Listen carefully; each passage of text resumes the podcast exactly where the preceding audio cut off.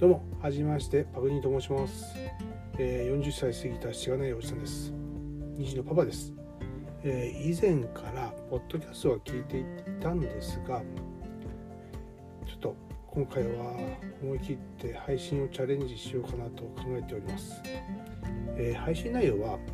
その日のニュース記事を数点ピックアップして読み上げて、まあ、それなりに、ま自分の解釈と感想を交えて話していこうかなと考えてます。同年代の方々には共感してもらえたら嬉しいし若い方には「はあこんな構えなんだこのおっさんおもろいやん」みたいな感じで、まあ、楽しんでいただけると嬉しいかなと思ってます。えー、まあ内容自体はですね正直とりあえずそんな感じでやりたいなとは思ってますが正直変わっていくかもしれません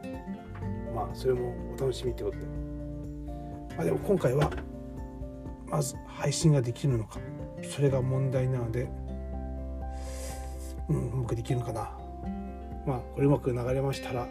また引き続き聞いていただけると嬉しいです。では今回はここまでで。